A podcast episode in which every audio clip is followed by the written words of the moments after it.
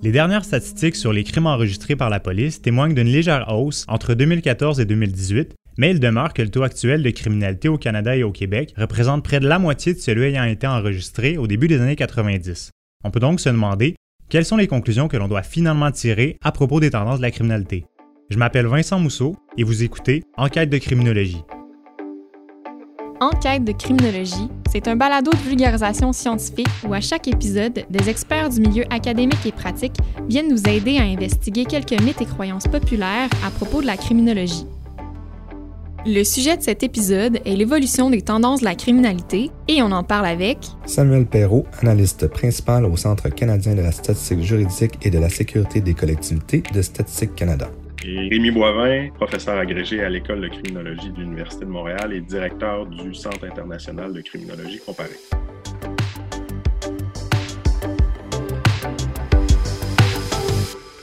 Se prononcer sur l'évolution des tendances de la criminalité, ça implique nécessairement d'être capable de chiffrer cette criminalité-là. Et donc, avant de se lancer dans le vif du sujet de l'épisode, on voulait savoir si c'est possible de nous indiquer sur quoi on se base en général pour compter les crimes commis, par exemple, dans la dernière année. Il existe trois grandes façons, trois principales façons de mesurer la criminalité. Euh, il y a évidemment les données policières, donc euh, tous les crimes qui viennent à l'attention de la police sont consignés par la police et euh, on a des statistiques annuelles de ces des crimes qui sont déclarés à la police. Ensuite, il existe également les enquêtes de victimisation. grosso modo, c'est à des intervalles réguliers. Au Canada, c'est à chaque cinq ans on contacte un échantillon de Canadiens, puis on leur pose des questions pour savoir si au cours des 12 derniers mois ou des cinq années précédentes, ils ont été victimes de certains crimes.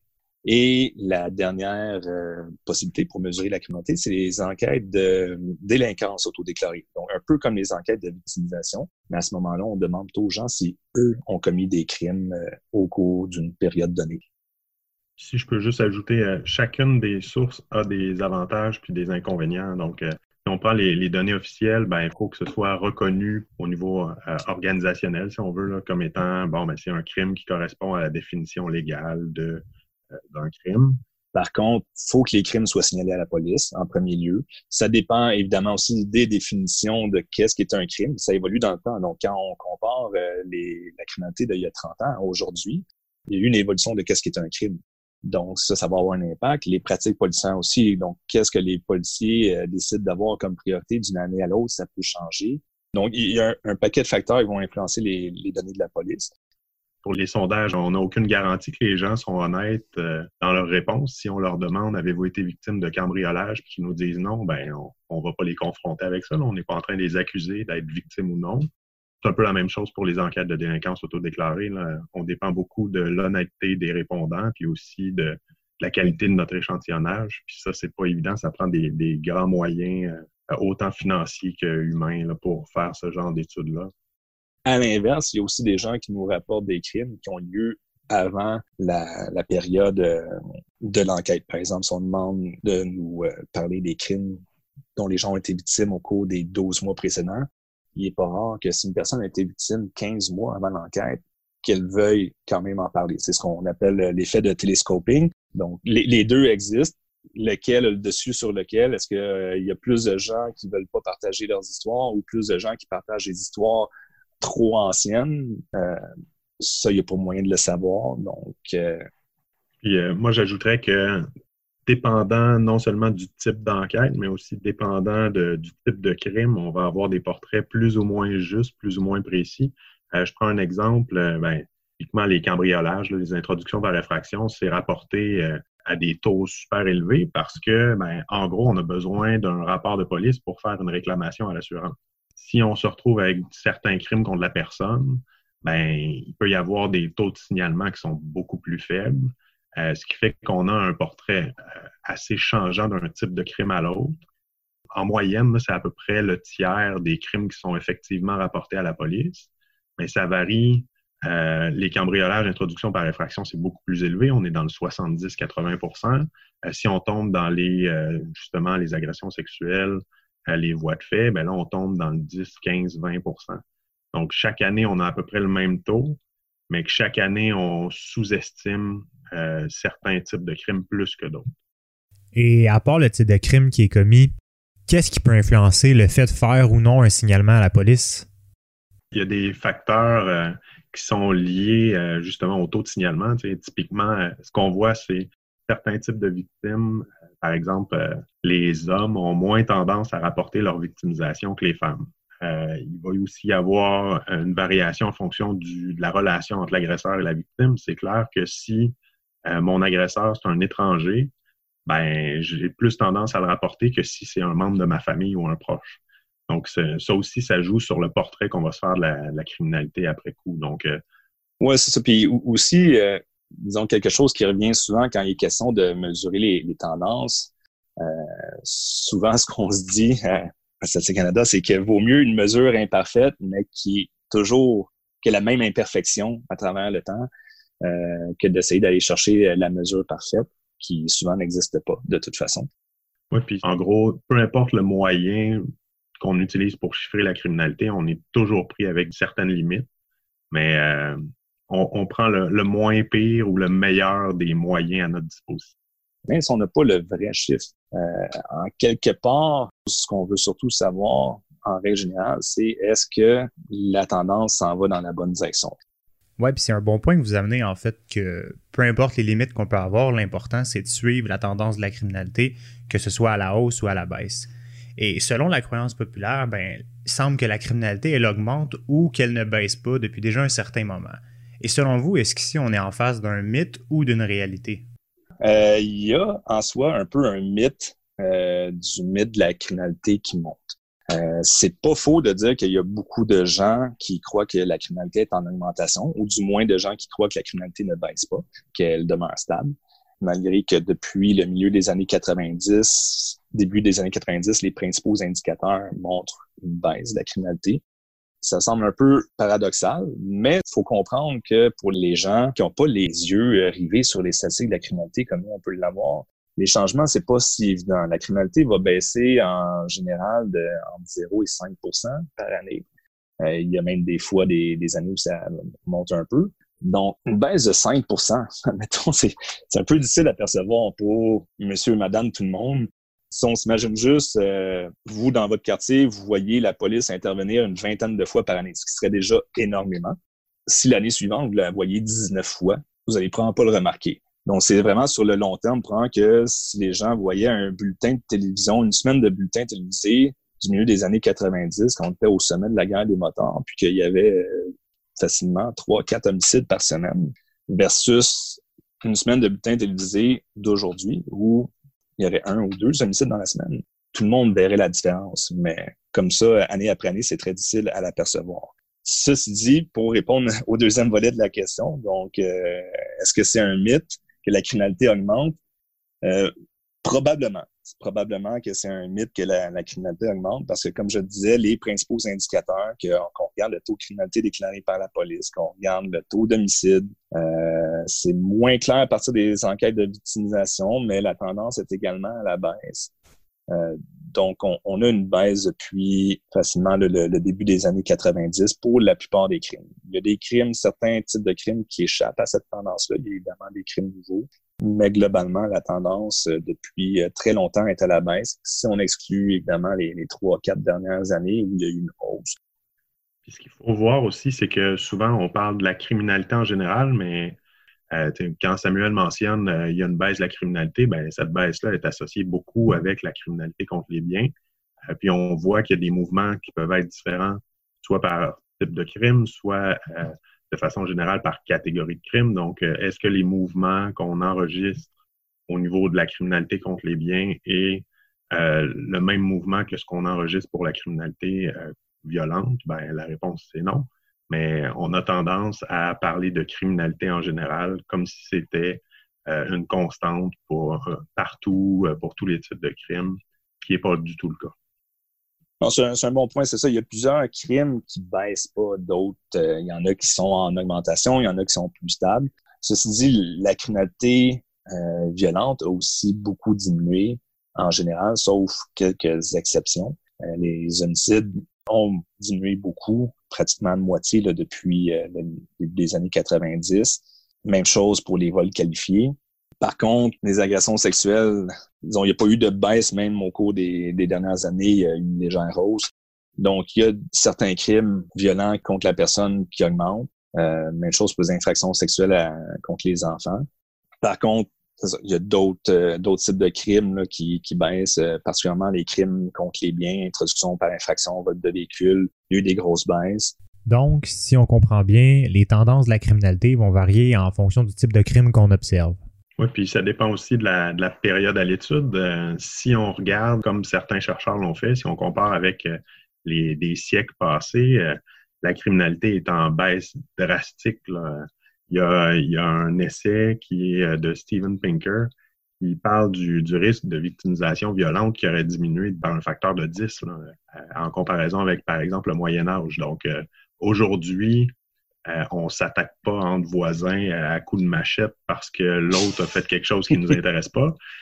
Donc, tout dépend de, la, période qui est à l'étude. C'est sûr que si on regarde depuis la création des, outils statistiques pour, euh, pour compiler systématiquement la criminalité. Ça date d'à peu près les années 60.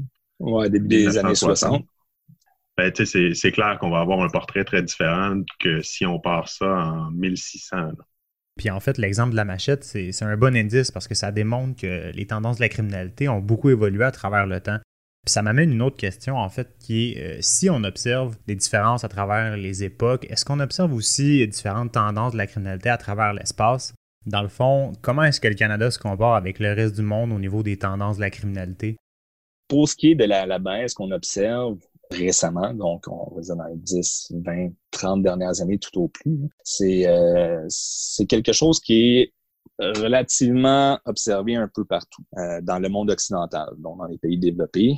Ceci dit, quand on commence à comparer des pays, c'est un peu difficile parce que là, évidemment, ce qui est un crime, c'est défini en fonction d'un code criminel qui va varier d'un pays à l'autre. On peut regarder les homicides. La définition d'un homicide est généralement assez similaire, quoiqu'il peut encore avoir des différences. Mais les homicides, c'est une toute petite fraction des, crimes, puis c'est pas toujours représentatif de, la situation euh, sécuritaire euh, d'un pays.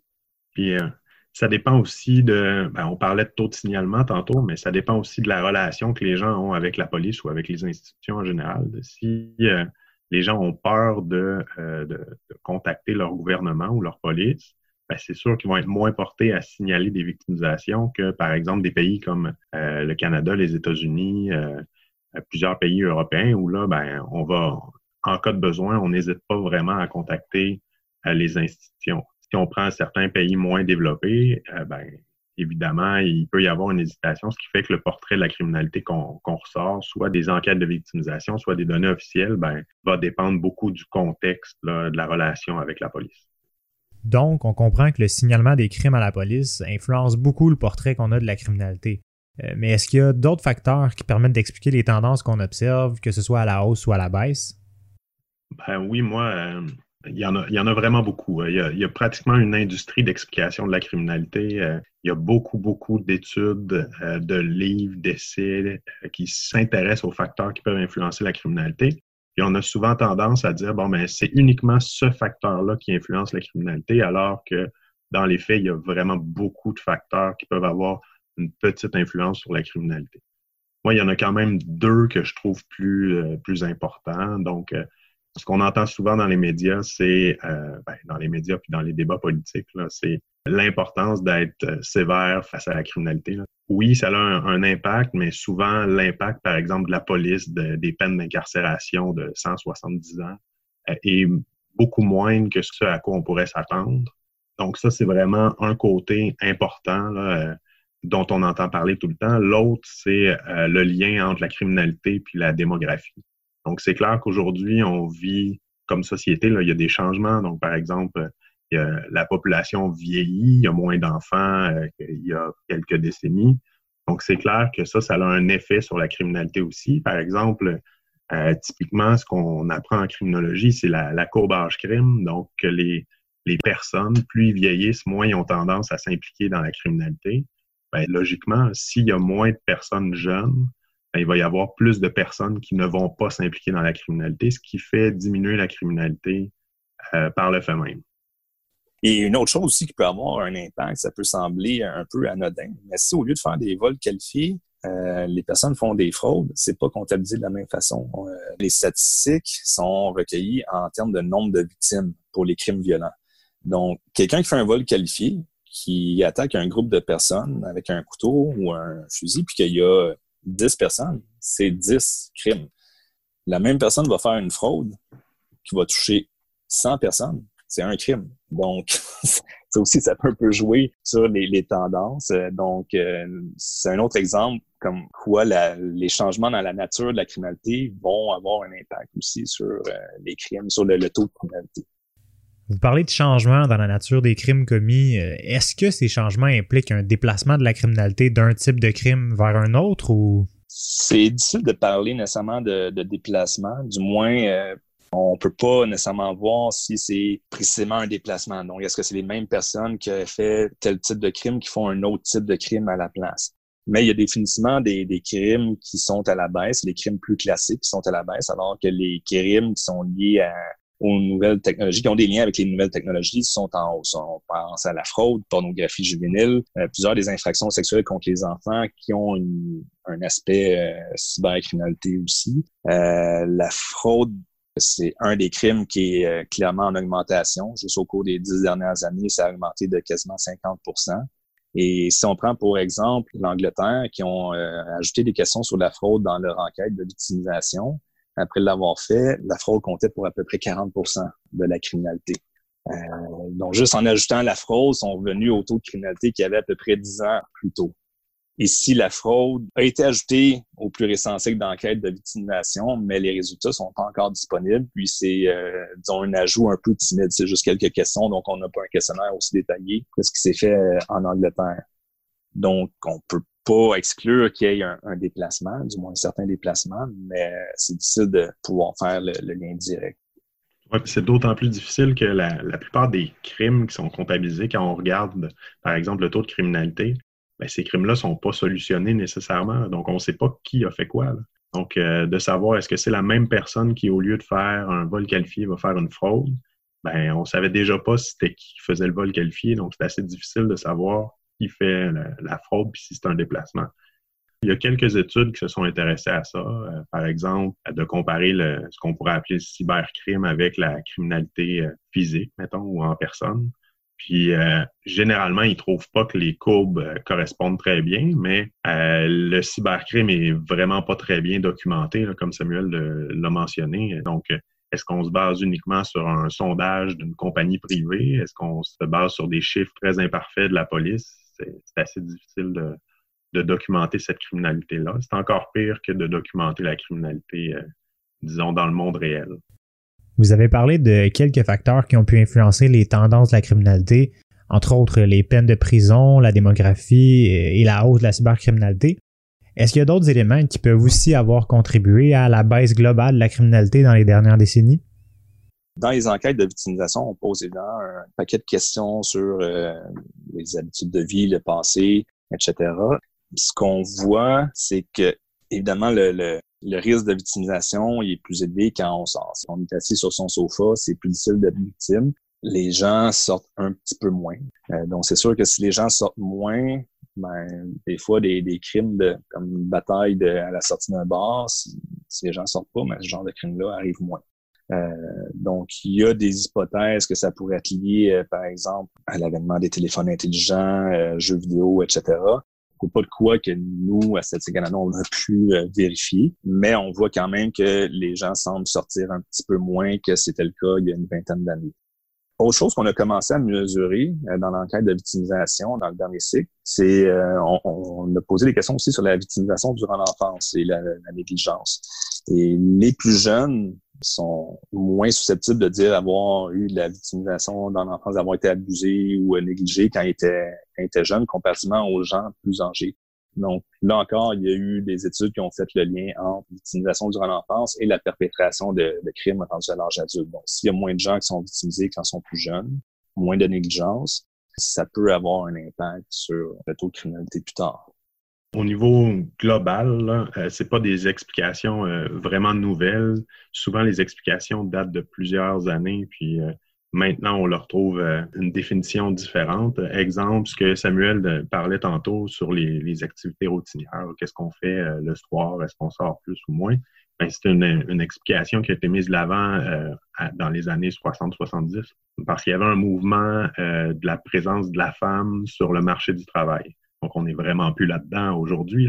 Mais à cette époque-là, c'était pour dire, c'était pas tellement que la, présence des femmes au travail était euh, criminogène ou euh, avait un lien avec la délinquance, c'était pour dire que bon ben le fait qu'il y ait ces déplacements-là change les horaires de tout le monde, change la présence qu'il peut y avoir dans les maisons, ça va influencer la criminalité aussi.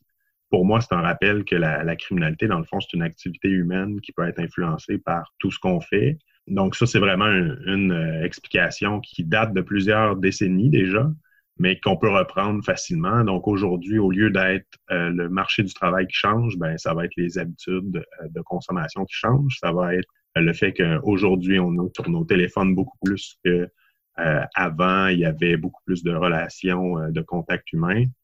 Donc clairement, ça, c'est une explication qui est super importante. Donc, la criminalité a beaucoup évolué à travers les époques. Et j'imagine qu'on peut penser qu'elle va continuer à le faire pour le futur. Et donc, selon vous, à quoi est-ce qu'on peut s'attendre pour les tendances de la criminalité dans les prochaines années? Bien, évidemment, nous, on ne fait pas de prédiction. Euh, normalement, même si c'est quoi qu'on euh, adorerait faire, euh, qu'on se fait souvent demander, c'est très difficile, c'est très hasardeux. Il y a quand même des crimes qui augmentent depuis longtemps. Donc, tout ce qui est nouvelle criminalité, cybercriminalité, euh, ça serait surprenant que ça cesse d'augmenter. Même chose pour les nouveaux crimes, la conduite à effecter affaiblie par la drogue, par exemple. Euh, on, sait que là, en ce moment, c'est, euh, une priorité de plusieurs services de police. la police a de plus en plus de moyens pour pouvoir la repérer et pour pouvoir monter des dossiers de conduite à effecter affaiblie par la drogue. Donc, ça risque de continuer à augmenter. Ça augmente d'à peu près 20-25% par année depuis la, la, fin des années 2000. Et là, reste à voir aussi les, euh, la tendance des comme je les quatre dernières années, le taux de criminalité a, augmenté. Donc, c'était une première depuis le début des années 90. Donc, est-ce que c'est le début d'une nouvelle tendance? Ça à, à observer euh, donc, si la tendance à la hausse des quelques dernières années va se maintenir ou euh, si c'est juste une petite hausse anecdotique. Ce qu'il faut voir aussi, c'est ben, est-ce que c'est simplement parce que les, moyens qui sont maintenant en place mesurent mieux la criminalité qu'avant ou c'est vraiment le phénomène qui est en augmentation?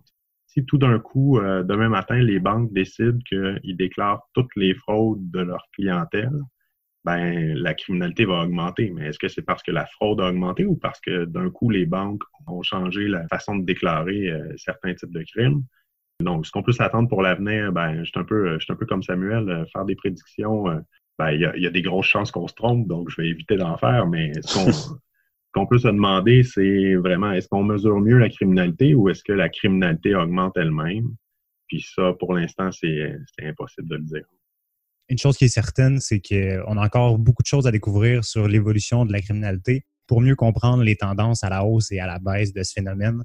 Rémi Boivin et Samuel Perrault, merci de votre participation à ce balado. Merci. Merci à vous. Malgré le recours à plusieurs types de données, on comprend qu'une certaine part de la criminalité demeure toujours sous le radar des statistiques officielles. On réfère généralement à cette délinquance non détectée comme étant le chiffre noir de la criminalité. Et si les tendances des dernières années semblent globalement à la baisse, il faut rappeler que comme toute activité humaine, le comportement criminel est un phénomène complexe et que l'étude de ces tendances requiert une appréciation bien plus nuancée que le veut la croyance populaire. Vous écoutiez Enquête de criminologie un balado du CICC, le Centre international de criminologie comparée. La réalisation et la coordination de ce balado est assurée par Marie-Ève Dubois, Raphaël Loireau, Vincent Mousseau et Geneviève Rioux.